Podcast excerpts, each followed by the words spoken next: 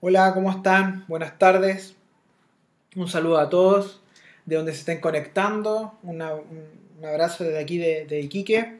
Hoy día una tarde, noche ya más eh, fría.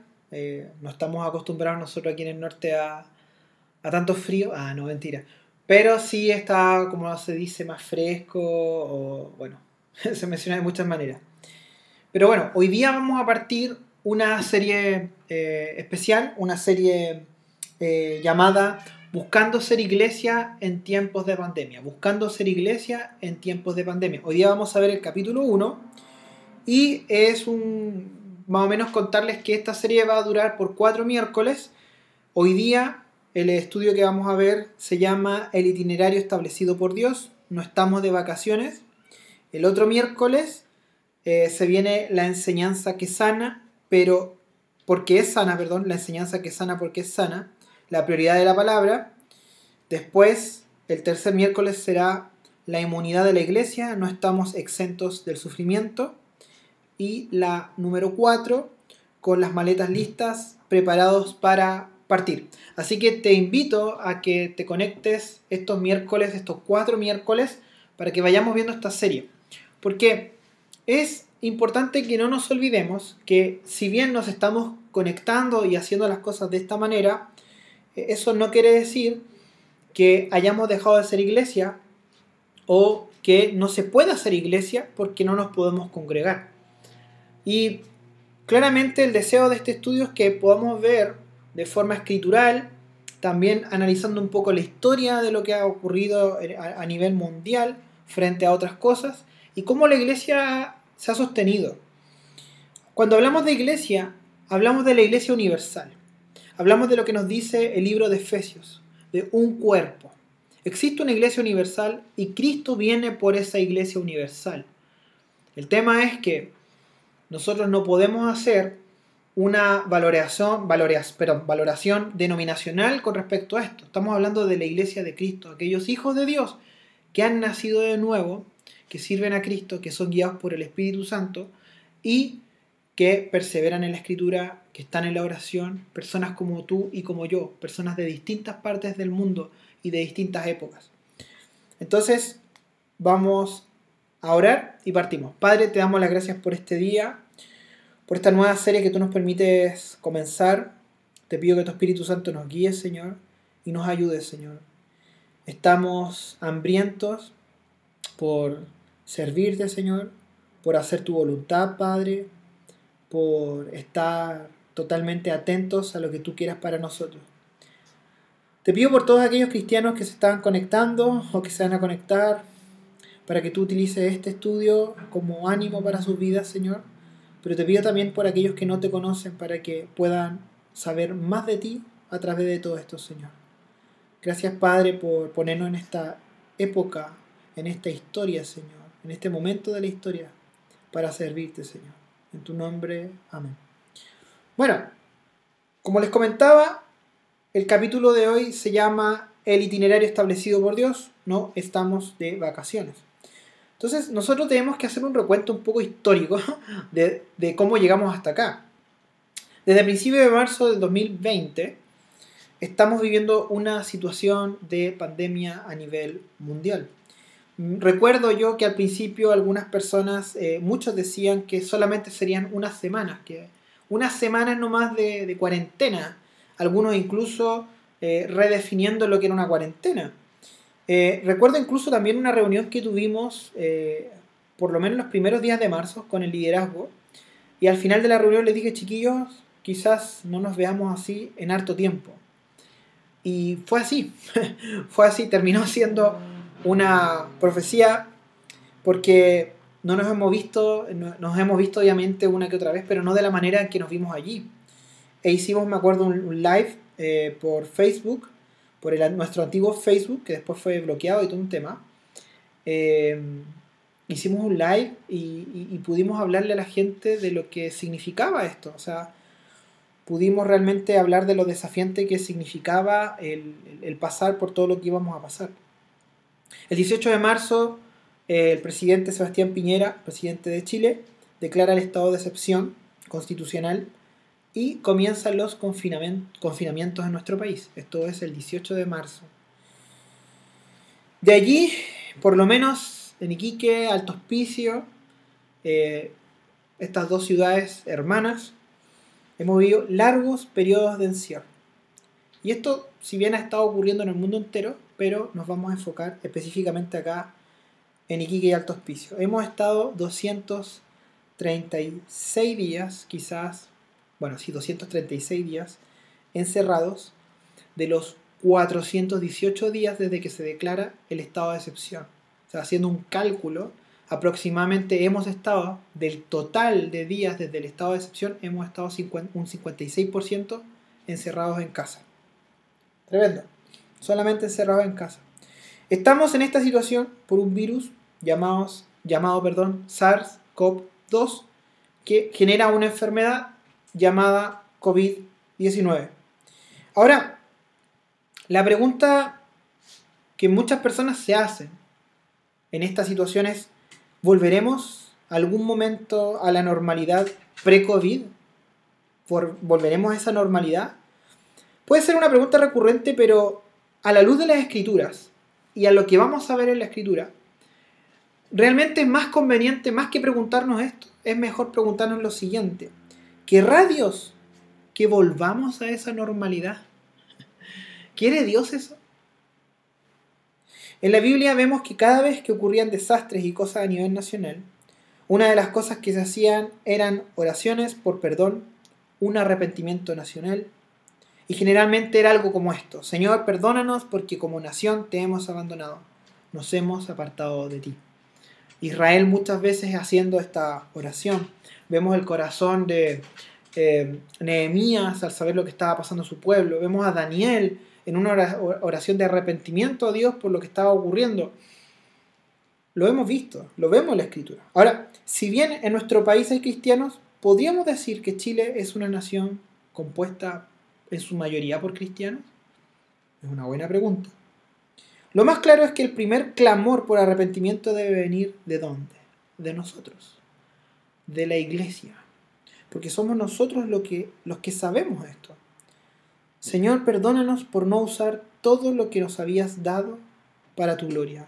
Todo lo que nos diste, la salud, los bienes, las oportunidades, etc. Todo, Señor, lo que nos diste antes del COVID, perdónanos por no haberlo usado de la manera en que tú querías. Aún así, en este tiempo como iglesia hemos visto la mano de Dios, proveyendo para poder ir en ayuda de nuestros hermanos que más lo están pasando mal. La posibilidad de hablarle a más gente que nunca, tener buenos tiempos de oración, etc.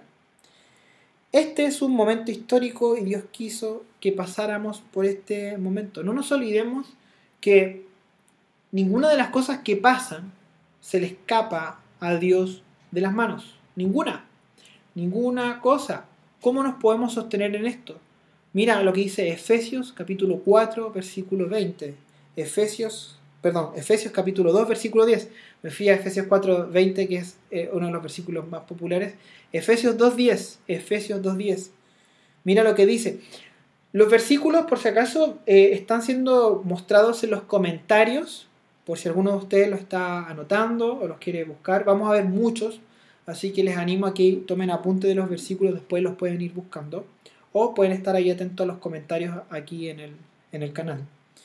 Efesios 2.10 dice, porque somos hechura suya, creados en Cristo Jesús, para buenas obras, las cuales Dios preparó de antemano para que anduviésemos en ellas. Dios preparó las cosas. Somos iglesia y Dios preparó las cosas. Dios ha preparado esta época y este momento para nosotros. Eh, si Dios preparó este tiempo, la pregunta es, ¿podemos ser iglesia en este tiempo? ¿Por qué Dios permitió todo esto? Bueno, y si somos iglesia, y si Dios prepara estas cosas desde antes, Dios eh, quiere que seamos iglesia en este tiempo. Probablemente algunos de ustedes tienen una definición de iglesia en base a a una locación, a un lugar, a una estructura. Pero cuando hablamos de iglesia hablamos de lo que nos dice la escritura. Y lo vamos a ver en versículos tan claves, claves perdón, como Hechos 2.42. ¿Qué hacía la iglesia? Hechos 2.42. Versículo archiconocido por, por los de Calvary Chapel. Hechos 2.42 dice, y perseveraban en la doctrina de los apóstoles, en la comunión unos con otros, en el partimiento del pan y en las oraciones. La iglesia entonces hacía estas cuatro cosas. Cuatro cosas. Una, perseverar en la doctrina de los apóstoles. En palabras sencillas, se dedicaban y dedicaban tiempo a la enseñanza de los apóstoles. Los apóstoles les enseñaban a las personas y la iglesia se dedicaba a eso, a escuchar, a ser enseñada, a aprender. Número dos, perseverar en la comunión unos con otros. En palabras sencillas era que dedicaban tiempo en el compañerismo cristiano. O sea, no era una cosa de que te viene una reunión, qué buena onda, sino que había una dedicación, había un interés por el otro, había un amor por el otro. Y era una dedicación. Cuando hablamos de una dedicación estamos hablando de que es algo que no es fácil de hacer en un sentido de que es natural sino de que hay una intencionalidad. Por eso muchas de las personas que han ido a una iglesia por años no aprenden porque no van con la intención de aprender. Van con la intención probablemente de estar ahí un rato, de conectarse a sus teléfonos, haciendo presencia en ese momento, pero no van con la intención de aprender. Por eso hay personas que no aprenden. Es lamentable, pero es así. Número 3. Perseverar en el partimiento del pan. Se dedicaban entonces a celebrar la cena del Señor, aquello que fue instituido por Jesús, que era conmemorar su muerte a través del partimiento del pan y el vino. Y número 4. Perseverar en las oraciones, es decir, se dedicaban, dedicaban tiempo a orar juntos. Está bien, había una oración personal de cada uno de ellos, pero dedicaban tiempo a orar juntos. Si Dios ha permitido esto a escala global, ¿por qué Dios permitiría que ocurriera algo que, afecta, que afectará a lo que la iglesia hacía? ¿Por qué Dios permite algo que afecte a lo que la iglesia estaba haciendo? Buena pregunta. Mira lo que dice Hechos 2.46, ahí mismo en Hechos 2, pero ahora el versículo 46. Dice, y perseverando unánimes cada día en el templo y partiendo el pan en las casas, comían juntos con alegría y sencillez de corazón. Entonces, además de estas cuatro cosas que hacían, vemos aquí la forma, la manera en cómo lo hacían. Era, estaban unánimes, partían el pan, comían juntos con alegría y sencillez de corazón. No estaban las ganas de jactarse, de demostrar algo al otro, de poner una carga de ritualismo sobre el oro, sino que lo hacían con sencillez, con alegría. Me encanta.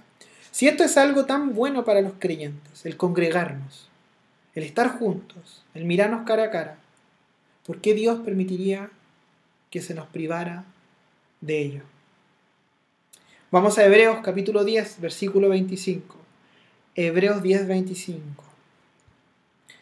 Mira lo que dice en Hebreos 10, 25 no dejando de congregarnos como algunos tienen por costumbre, sino exhortándonos, y tanto más cuando veis que aquel día se acerca. Hebreos 10, 25.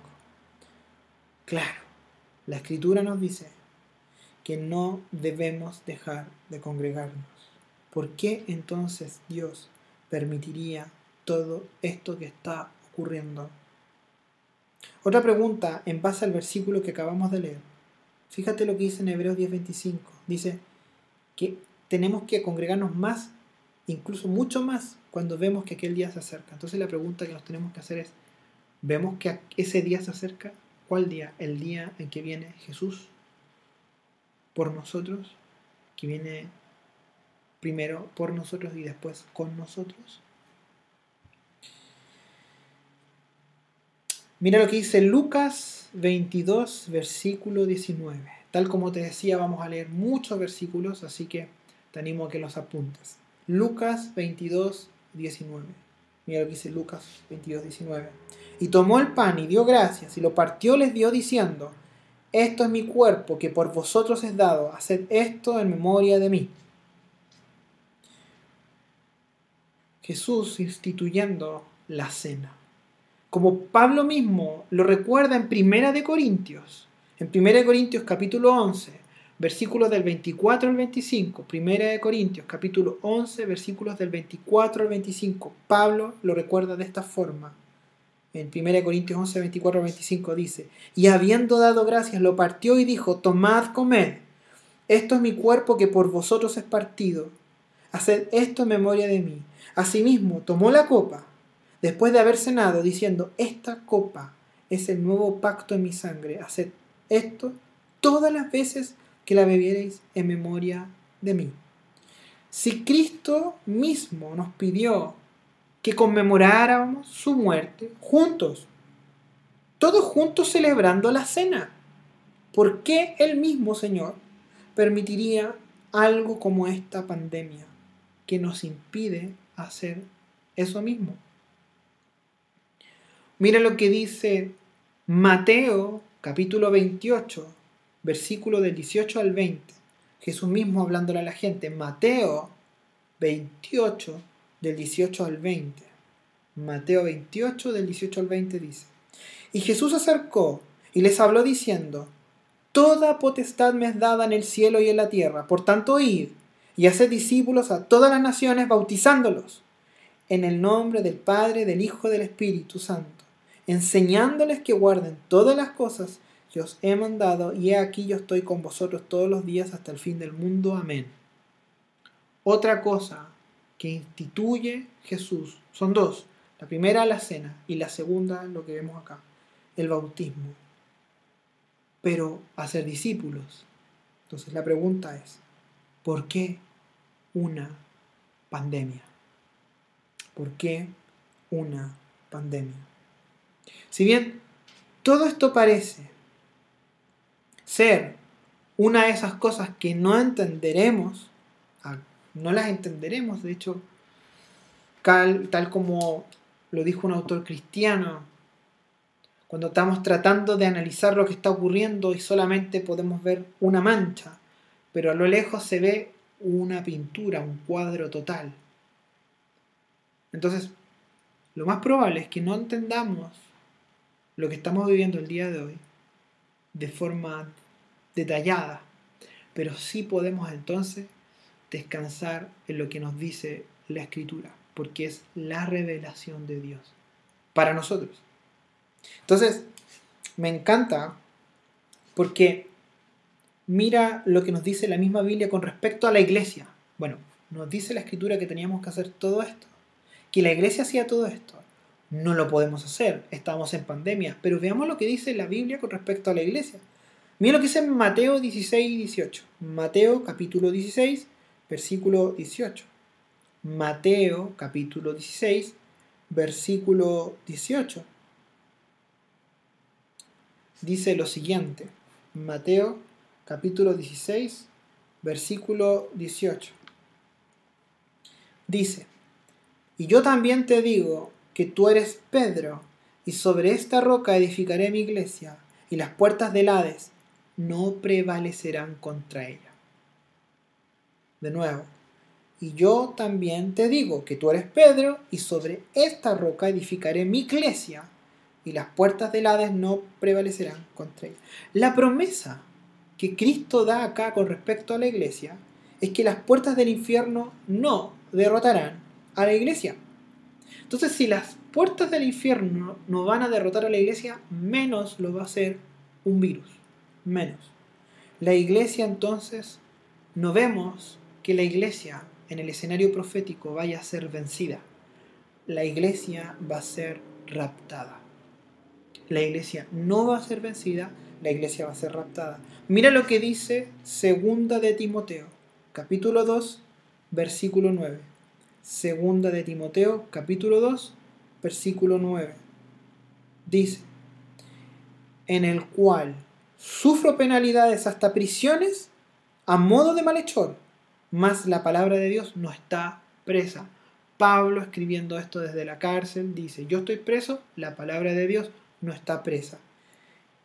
De manera simple, lo que está diciendo es que la palabra de Dios no va a ser encerrada aunque nosotros estemos encerrados.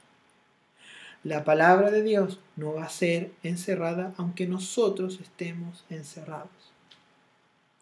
Si la iglesia no va a ser destruida aunque los creyentes estemos encerrados, y si su palabra no va a estar presa aunque nosotros estemos confinados en nuestros hogares, entonces es imposible que Dios quiera que la iglesia esté de vacaciones. Es imposible. Dios no quiere que la iglesia esté de vacaciones. Ahora, hay una cosa bien importante con respecto a ello. La Biblia nos habla de que la relación de la iglesia con Cristo es que somos la novia de Cristo. La iglesia es la novia de Cristo. Y considerando el contexto del matrimonio en la escritura, eh, en ningún momento se iba a romper ese compromiso. De hecho, es lo que pasa, por ejemplo, en un matrimonio. En un matrimonio nunca el esposo o la esposa pueden decir, bueno, ahora estoy de vacaciones de ser casado. Eso no hay, no hay espacio para eso. ¿ah? Lo mismo pasa para ser padre o madre. Estoy de vacaciones de ser padre o madre. Bueno, con la iglesia pasa lo mismo porque tenemos una relación con Jesús. Y en ningún momento dejamos de ser iglesia. En ningún momento la iglesia está de vacaciones. Eso no quiere decir que de repente haya momentos en donde vamos a hacer un stop, donde, donde, donde probablemente un día no se va a compartir, probablemente no se va a hacer un estudio. A lo que voy con que la iglesia no esté de vacaciones estoy diciendo lo siguiente que en ningún momento la iglesia deja de ser iglesia por no poder hacer estas cosas. Son esenciales que las hagamos y estamos esforzándonos de todas las formas para utilizar todos los medios que tenemos para poder continuar. Pero a lo que voy es que en ningún momento la iglesia puede estar de vacaciones producto del contexto en el que estamos viviendo. La iglesia no deja de ser iglesia. No deja de ser iglesia. La iglesia es de Jesucristo.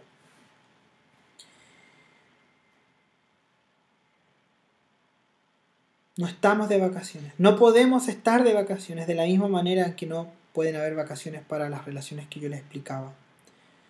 ¿Qué podemos hacer entonces? Es una buena pregunta. ¿Qué podemos hacer? Y esto me recuerda a cuando Pedro da su primer discurso lleno del Espíritu Santo y la respuesta de sus oyentes fue, ¿qué haremos? ¿Qué hacemos? Como Pablo cuando Cristo, nuestro Señor, se le revela y Pablo lo primero que dice es, Señor, ¿qué quieres que haga? Esa respuesta es una respuesta sincera. Eso diferencia al cristiano que está teniendo el primer amor o que está teniendo una relación con Cristo, con aquel que ve a Jesús como un objeto de quien sacar provecho. Señor, ¿qué quieres que haga? Nunca nos olvidemos que somos esclavos de Cristo, los cristianos. Entonces, si tú te preguntas, ¿soy o no soy cristiano? La mejor pregunta debería ser, ¿soy o no soy esclavo de Jesucristo? ¿Hago lo que Él me dice? Es una buena pregunta, ¿no? Entonces, ¿qué podemos hacer? Número uno, perseveremos en la doctrina y busquemos tener comunión. Busquemos tener comunión de una forma en la que Dios nos permite el día de hoy. De nuevo, número uno, perseveremos en la doctrina y busquemos tener comunión de una forma en la que Dios nos permite el día de hoy. ¿Cómo lo estamos haciendo el día de hoy como Calvary, Chapel, Mahanaim y Quique? A través de estudios, así como estos. Conectémonos a los estudios, pero déjame animarte algo no solamente te conectes al estudio, también conéctate con otros creyentes. Conéctate con otros creyentes. Anhela tener comunión. Déjame decirte que eso no va a ser algo natural. Lo veo en mí, que soy probablemente una de las personas más ariscas que puede haber. Y yo creo que hay algo cultural también en nuestra región, ¿o no? Pero a lo que voy es que nos hace bien tener comunión. Nos hace bien. Es algo bueno para nosotros que tengamos comunión. ¿Cuántas personas el día de hoy están sufriendo con crisis, ansiedades, depresión y un montón de cosas tremendas? Y si tú a veces indagas, te das cuenta que son algunas de ellas son personas muy solas. La escritura nos dice que el que quiere ser amigo, muéstrese amigo. Hay mucha gente que está esperando en el mundo entero que se les acerquen. Pero para nosotros los cristianos la Biblia nos dice que tenemos que dar ese primer paso. El que quiere ser amigo, muéstrese amigo. Aquí en la, en la iglesia, por ejemplo, lo que estamos haciendo Tú puedes ahí hablar en el chat, saludar a las personas. Puedes ingresar a la oración los días lunes y te quiero animar con otra cosa que vamos a empezar a hacer desde este domingo. Así que atento, desde este domingo, desde este domingo y por favor ayúdame a pasar la voz. Desde, desde este domingo a las 10 de la mañana se va a abrir el Zoom para todos aquellos que quieran entrar a nuestro canal de Zoom, a, nuestro, a nuestra sesión de Zoom. El link se va a compartir por el WhatsApp Em, de la oración y si es que no estás allí, puedes escribirnos ahí al, WhatsApp que tenemos como iglesia, aquí abajo, en la descripción. Sabes que a mí me gustaría entrar. ¿A qué hora eso? Va a ser de 10 a 10 y media, solamente media hora, para que tengamos por lo menos una media hora de comunión, para saludarnos, para, para mirarnos. Y a las 10 y media vamos a partir con el estudio, con la transmisión en YouTube. Así que te dejo la invitación para que este domingo a las 10 de la mañana puedas conectarte en el Zoom, puedas saludar a tus hermanos en Cristo, puedas eh, tener un tiempo de comunión, ¿ya? Así que tenemos, y tenemos que animarnos hacia ir hacia, hacia esa comunión.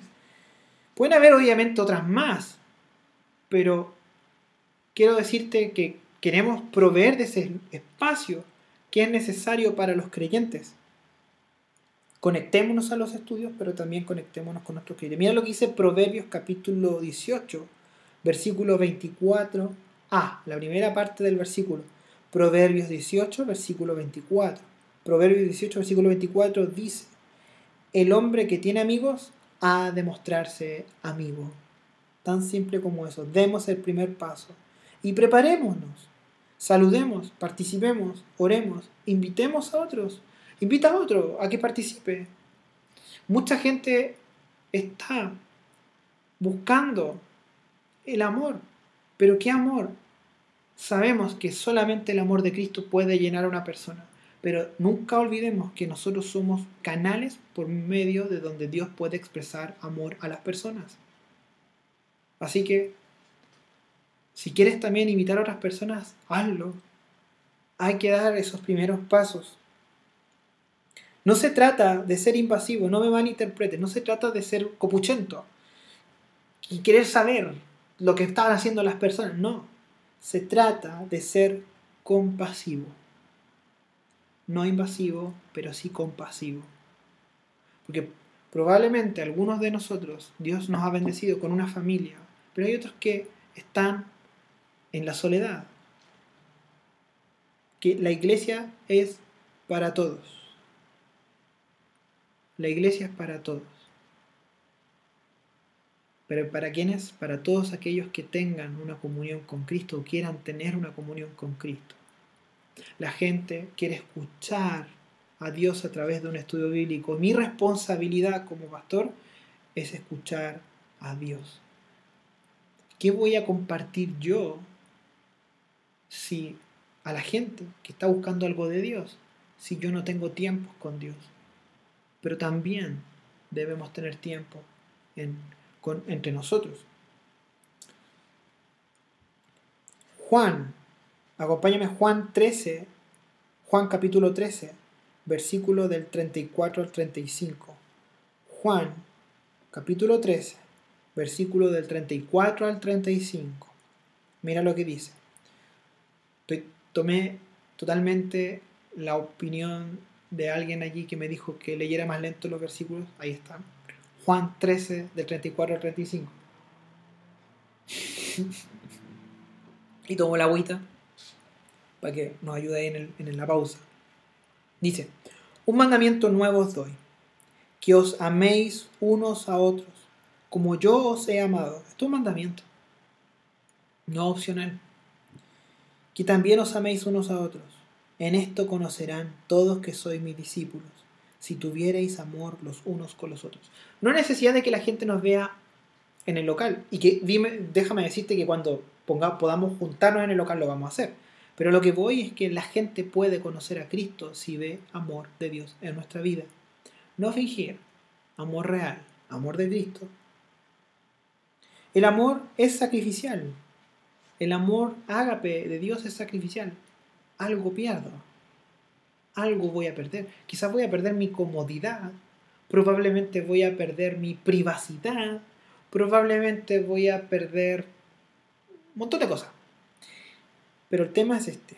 El amor es sacrificial y el Señor nos llama a ese amor. Dios no nos mandó a amar sin darnos esa capacidad de amar. El Señor no nos va a mandar a hacer algo que no podamos hacer sin Él. Entonces tú puedes decir, pero ¿cómo voy yo a amar a alguien? Bueno, déjame decirte que en tu fuerza es, es imposible. Pero en el poder del Espíritu Santo sí es posible. ¿En quién vas a confiar? ¿En tu personalidad o en el poder del Espíritu Santo? El día de hoy se enseña mucho a mirar las cosas desde lejos, cada uno en lo suyo, yo no me meto con usted. Esa es una enseñanza que no tiene nada que ver con el amor cristiano. Nada que ver. El amor cristiano significa un sacrificio. No va a resultar ningún matrimonio si no hay amor sacrificial.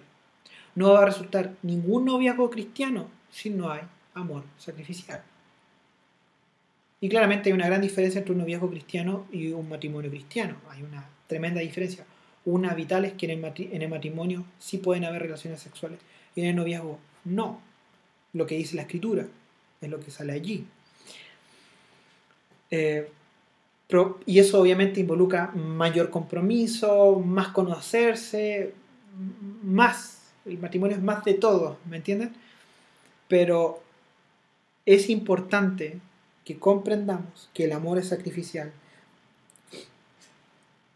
Por medio de su espíritu nos capacita para amar. El amor es un sello de los cristianos, pero es algo del Espíritu Santo. No nos olvidemos de tanto que nos habló el Señor en tiempos pasados respecto a esto. No nos olvidemos cuánto tiempo estuvimos estudiando acerca del amor.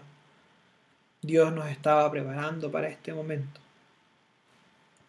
Sigamos. Número 2. Otro consejo. Sirve a Jesús desde donde estás. Sirve a Jesús desde donde estás. Servir no es algo que está limitado al lugar de reunión o para los líderes o para las personas que se ven visualmente. No. Servir, ojo con esto, es algo para todos. No dejamos de ser iglesia por no poder juntarnos. Mira lo que dice Primera de Pedro capítulo 4 versículo 10. Primera de Pedro capítulo 4 versículo 10. Dice lo siguiente. Primera de Pedro, capítulo 4, versículo 10 dice, cada uno según el don que ha recibido, ministrelo a los otros. Todos hemos recibido, los cristianos todos hemos recibido por lo menos un don. Hemos recibido dones. Pero aquí está el punto. Dice que lo hemos recibido para ministrarlo, para servir a otros. Y dice en el 10, como buenos administradores de la multiforme gracia de Dios. Sirve, sirve a tu familia, sirve a tus vecinos, sirve a tu comunidad, sirve a donde Dios te puso en este momento para vivir este encierro. Sirve allí a Cristo. Comparte el amor de Jesús de forma simple. Manera simple, siendo amable el día de hoy. ¿Cuánta gente es amable? Vemos la carnicería que nos presenta la televisión. Vemos las acusaciones y el odio, nosotros estamos llamados a ser de Cristo. Somos de Cristo. No nos olvidemos. Sirve a tu familia, vecinos, comunidad. Comparte el amor de Jesús de forma simple. Puedes ser amable, puedes ayudar. Tan simple como ayudar. Le ayudo con esto. Quizás por un tema de, para no tener contacto estrecho, que sea una cosa donde hay una distancia, pero estoy ayudando. No me malinterpreten, yo no quiero. Eh, no quiero decirles que estas son una lista de cosas que ustedes están obligados a hacer. Lo que yo quiero que realmente se comprenda en lo que sale en la escritura, que es esto, es lo mejor para nosotros. Es lo mejor para nosotros. De hecho, al final voy a compartirles algo extra. Em, este encierro no nos quita nuestro rol de siervos. El día de hoy todos quieren ser servidos. Todos quieren ser servidos, lo que vemos, por ejemplo, en nuestro país. Todos quieren que alguien les sirva nosotros estamos llamados a servir. Quiero que me sirva el Estado, quiero que me sirva este grupo de personas, quiero que me sirva esta persona, quiero que me sirva... Y, nosotros estamos llamados a ser siervos y podemos ser siervos de Cristo en todos lados. Porque eso somos. Número 3. Comparte el Evangelio. Comparte el Evangelio. Mira lo que dice Marcos capítulo 16, versículo 15. Marcos 16, versículo 15. Mira lo que dice Marcos 16, versículo 15. Y les dijo, id por todo el mundo y predicad el Evangelio a toda criatura. Id por todo el mundo y predicad el Evangelio a toda criatura. Jesús tiene un amor por la gente. Él lo dijo esto. Vayan por todo el mundo y prediquen el Evangelio a toda criatura. A quien se te cruce por delante. Tremendo. Yo creo que fallamos en eso harto, ¿no? No sé si alguno de ustedes le comparte exactamente a todas las personas, pero, pero acá está el tema. Eh, el Señor quiere que le podamos compartir a toda la gente. Y ese compartir puede ser tanto mostrando el Evangelio con nuestra vida o a través de las palabras, ¿ya? O sea, no necesariamente vas a hablar, pero puedes mostrar a Cristo a través de tu vida. Hechos capítulo 1, versículo 8. Hechos capítulo 1, versículo 8. Mira lo que dice. Hechos, capítulo 1, versículo 8. Dice, pero recibiréis poder cuando haya venido sobre vosotros el Espíritu Santo. El mismo Señor hablándole a, los creyentes. Y me seréis testigos en Jerusalén, en toda Judea, en Samaria y hasta lo último de la tierra. Entonces, claramente, el Compartir el Evangelio es imposible para nosotros, en nuestras fuerzas, eh, pero es el Espíritu Santo de Dios que nos da el poder para mostrar a Cristo en nuestra vida y hablar de Él. Es el Espíritu Santo de Dios el que nos da el poder para mostrar a Cristo en nuestra vida y hablar de Él. Él nos da el poder. Así que no te asustes, como, estoy obligado, tengo que hablar a la gente. Tranquilo, confía en el Espíritu Santo.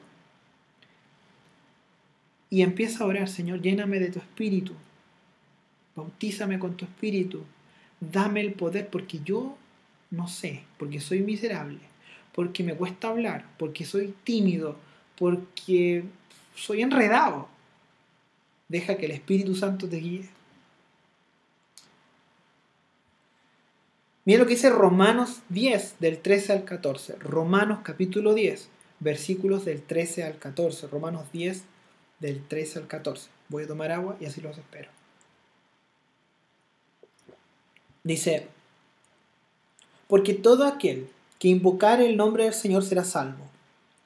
¿Cómo pues invocarán a aquel en el cual no han creído? ¿Y cómo creerán en aquel de quien no han oído? ¿Y cómo oirán sin haber quien les predique? Buena pregunta.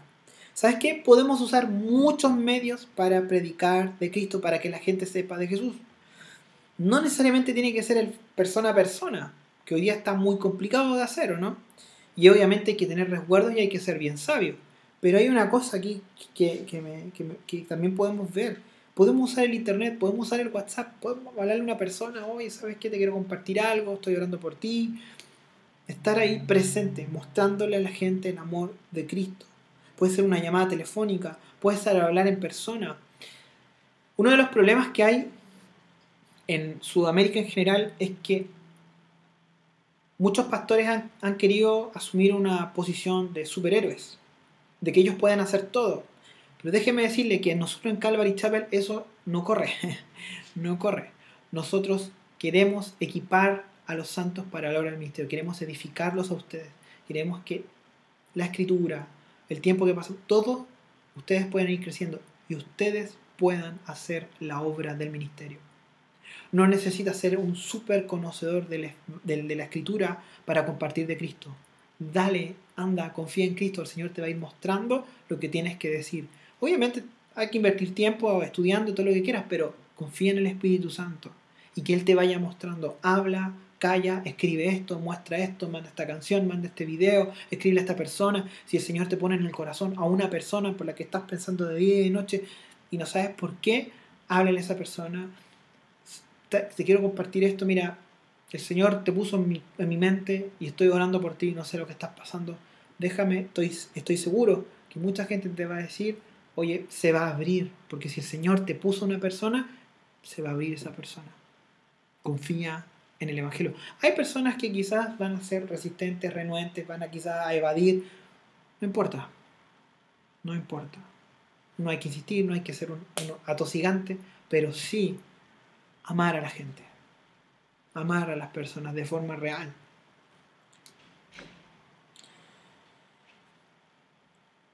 Dile al Señor que te muestre cuál es la mejor manera que Él tiene preparada para ti, para que puedas compartir de Cristo con otros. Dios tiene una forma para ti. Tranquilo, tranquila, que no hay un molde para todos. Número cuatro, prepárate. Número cuatro, prepárate. Me encanta esta frase que dijo Chuck, mucho lo mencionó eh, cuando le, lo entrevistó su hijo para escribir el libro de la biografía. Es la siguiente, todo es una preparación para algo más. Todo es una preparación para algo más. Usa este tiempo para prepararte para el Señor. Mira lo que dice Mateo 24, versículo 44. Mateo 24, versículo 44. Los espero. Mateo 24, versículo 44. Dice, por tanto, también vosotros estad preparados. Hay un estar preparado. Porque el Hijo del Hombre vendrá a la hora que no pensáis. Recuerdo que cuando llegamos acá aquí con mi familia, una de las cosas que siempre se decía era que había que tener una mochila debajo de algún lado con cosas en caso de un terremoto o un tsunami. A la larga, eh, gracias a Dios sí, en mi familia nos hemos preparado, tengo algunas cosas, eh, suelo ser en ese sentido bien, trato de ponerle empeño en eso, pero hablando con otras personas de mi familia me dicen, nunca preparé esa mochila, nunca está el bolso, no tengo nada, soy un asco, llega a ocurrir, no tengo, de verdad, no tengo nada preparado es un problema que tenemos los seres humanos este tema. Pero la diferencia con esta preparación que el Señor nos está animando a hacer es que es una preparación que involucra el depender de Él. Dependemos de Él y con Él somos preparados. Él nos prepara, pero tenemos que dejar que Él nos prepare y tenemos que dar esos primeros pasos para sentarnos y abrir nuestra Biblia, para sentarnos y, y orar, para sentarnos y leer un buen libro cristiano de buena doctrina para escuchar un estudio bíblico, para tomar apuntes del estudio bíblico, para ir escribiendo lo que el Señor me va hablando personalmente a mí. Prepárate, prepárate. Dios permite cosas en nuestras vidas que nos preparan, pero también debemos tener una actitud de preparación ante la venida de Jesús por su iglesia. Mira lo que dice Hebreos 11, 7. Hebreos capítulo 11, versículo 7. Hebreos capítulo 11, versículo 7. Mira lo que dice en Hebreos 11, 7. Dice, por la fe Noé, cuando fue advertido por Dios acerca de cosas que aún no se veían, con temor preparó el arca en que su casa se salvase. Noé nunca había visto la lluvia, pero se estuvo preparando y gracias a esto pudo salvar a su familia. ¿Sabes qué? Debemos prepararnos. El Señor viene pronto por nosotros. Tenemos que estar listos, con la antorcha lista para partir. Número 5, permanece. Número 5 y final punto que les quiero compartir es el permanece. Para ello vamos a ver Juan capítulo 3 versículo 16. clásico versículo, Juan 3:16 dice, porque de tal manera amó Dios al mundo que ha dado a su Hijo unigénito para que todo aquel que en él crea, ese crea está escrito en tiempo presente. Es decir, es una creencia que se mantiene para que todo aquel que en él crea no se pierda, más tenga vida eterna. El deseo de Dios es que nadie se pierda. No solamente en el momento previo a la conversión, sino que ya después de la conversión no me pierda. El deseo de Dios es que no nos perdamos. Juan 6:40, mira lo que dice Juan capítulo 6, versículo 40. Juan capítulo 6, versículo 40. Dice, y esta es la voluntad del que me ha enviado, que todo aquel que ve al Hijo y cree en Él, de nuevo la palabra cree en un tiempo presente, si lo veo en el, en el griego, y cree en Él, tenga vida eterna y yo le resucitaré en el día postrero.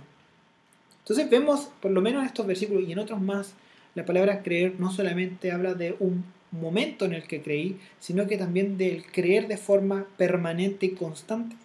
Es un tiempo presente. Por lo tanto, ese cree, al estar en tiempo presente, significa seguir creyendo o, en palabras simples, permanecer. Permanece, permanece. Implica no solo un acto inicial de fe, sino una actitud que se mantiene. Aunque Dios no desea que nadie perezca por toda la eternidad, Dios no salva ni mantiene a un hombre en contra de su voluntad.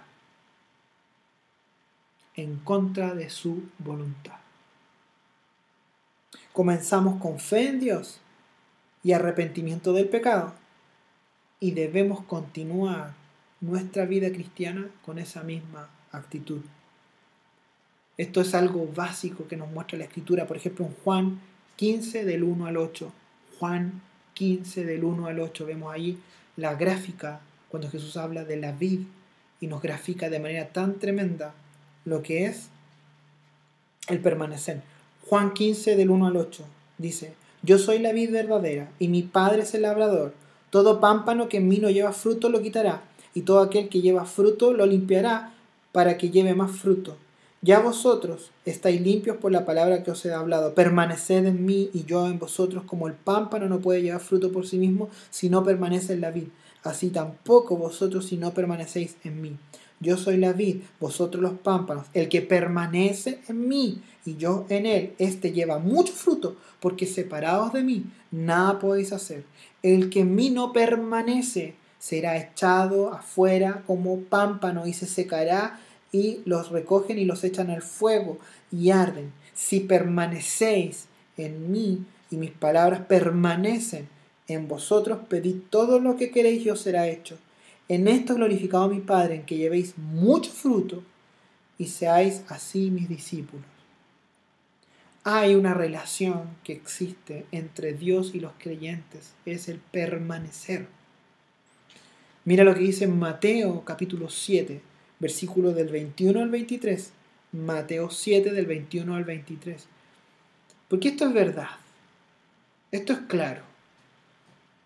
A nadie Dios va a mantener contra su voluntad. Mateo 7, el 21 al 23 dice, No todo el que me dice Señor, Señor entrará en el reino de los cielos, sino el que hace la voluntad de mi Padre que está en los cielos. Muchos me dirán en aquel día, Señor, Señor, no profetizamos en tu nombre y en tu nombre no echamos fuera demonios y en tu nombre no hicimos muchos milagros. Y entonces les declararé, nunca os conocí, apartados de mí, hacedores de maldad. ¿Sabes qué? En palabras simples, aquellos que descuidan el permanecer están en peligro de juicio. Aquellos que descuidan el permanecer están en peligro de juicio. Mira lo que dice Gálatas por otro lado, en contraste a esto, en Gálatas capítulo 5, versículos del 22 al 23, Gálatas capítulo 5, versículo del 22 al 23, dice, mas el fruto del Espíritu es amor, gozo, paz, paciencia, benignidad, bondad, fe, mansedumbre, templanza. Contra tales cosas no hay ley. A diferencia del que no permanece, que se pone en peligro, también está el que permanece los que permanecen en Cristo, además de ser considerados discípulos, sus vidas producirán mucho fruto. sus vidas producirán mucho fruto. Si bien, para ya ir terminando, estamos en tiempos difíciles, nada podrá destruir a la iglesia. Dios, no, Dios ha permitido todo esto, pero nunca es para destruir a la iglesia, para anular a la iglesia. No podemos perdernos esta oportunidad única de servir a Dios antes de que Él venga por nosotros. Es una oportunidad única. Su palabra no vuelve vacía. Su iglesia no está de vacaciones. No estamos de vacaciones. Y para terminar les quiero leer algo, como yo les decía, algo que escribió Billy Graham, famoso evangelista, tremendo hombre de Dios. Billy Graham lo expresó de una manera muy sencilla, así. Para que uno pueda creer adecuadamente se deben observar ciertas reglas para una buena salud espiritual. Así como hay una salud física, hay una buena salud espiritual. Número uno, lea su Biblia todos los días. No se contente con hojear un capítulo simplemente para satisfacer su conciencia. Esconde, guarda la palabra de Dios en tu corazón, consuela, guíe, corrige, anima, todo lo que necesitamos realmente está en la escritura. 2. Aprenda el secreto de la oración. La oración es comunicar, cada oración, cada oración que hagas será respondida. A veces la respuesta puede ser sí, otras veces no, y a veces espera, pero de todo modo será respondida. Número 3. Confía constantemente en el Espíritu Santo. Sabemos que el Espíritu Santo ora por nosotros como nos lo dice Romanos 8, y que, y que da consuelo para los débiles hazte un lado y deja que el Espíritu Santo se haga cargo de todas las elecciones y decisiones de tu vida. Descansa en la guía del Espíritu. Número 4. Asiste a la iglesia con regularidad. La iglesia visible es la organización de Cristo sobre la tierra. Los cristianos se necesitan unos a otros. Tenemos que reunirnos para adorar a Dios y nada puede reemplazar la asistencia a la iglesia. Ahora, como yo les decía, ahora en este tiempo en el que estamos encerrados, conéctate, pero nunca olvides y nunca dejes de anhelar el congregarte. Esto como mientras estamos en esta tierra anhelamos el cielo, anhelamos el cielo. Mientras estemos encerrados, anhelemos el congregarnos porque si bien probablemente no sabemos cómo venga esto, no nos podemos juntar de nuevo físicamente, pero sí o sí nos vamos a juntar porque Cristo nos va a reunir en las nubes. Cristo nos va a reunir la iglesia no va a ser destruida.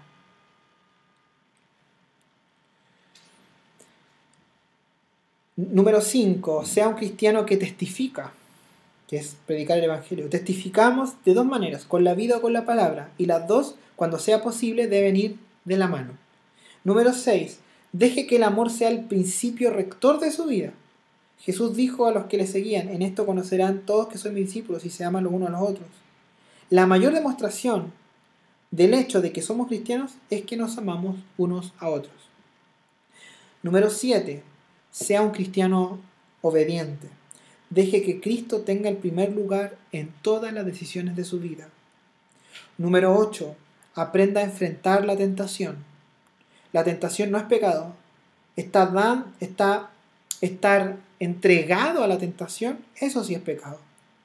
Deja que Cristo a través del Espíritu Santo luche por ti. Número 9. Sea un cristiano sano. Nuestras vidas y nuestra apariencia deben elogiar el Evangelio y hacerlo atractivo para los demás. Y número 10. Viva por encima de sus circunstancias. No dejes que tus circunstancias te desanimen. Aprende a vivir con gracia dentro de ellos, reconociendo que el Señor mismo está contigo. El Espíritu Santo nos puede dar la fortaleza para hacer lo que tenemos que hacer. Pero no nos olvidemos, la iglesia no va a ser destruida y no estamos de vacaciones. El Señor quiere usar tu vida, el Señor quiere usar tu vida, quiere usar tu familia, quiere usar tus dones. Entrégate a Cristo, vuelve a Cristo si estás lejos. Permanece en Cristo, mantente sirviendo a Cristo. El Señor viene pronto. Viene pronto. Comparte la gente de Cristo, a tu familia, a tus amigos. Ora por la gente. Busca la dirección de Dios a través de su Espíritu Santo. Prepárate, prepárate porque el Señor te puede usar. Aquí en el norte hay muchos lugares que el Señor nos use tremendamente. Ora por mí, soy un débil pecador, soy un débil hombre. Ora por mí, ora por mi familia, ora por la iglesia. Y te animo a que este domingo te puedas conectar a las 10 de la mañana para que tengas un pequeño momento de comunión entre todos los hermanos.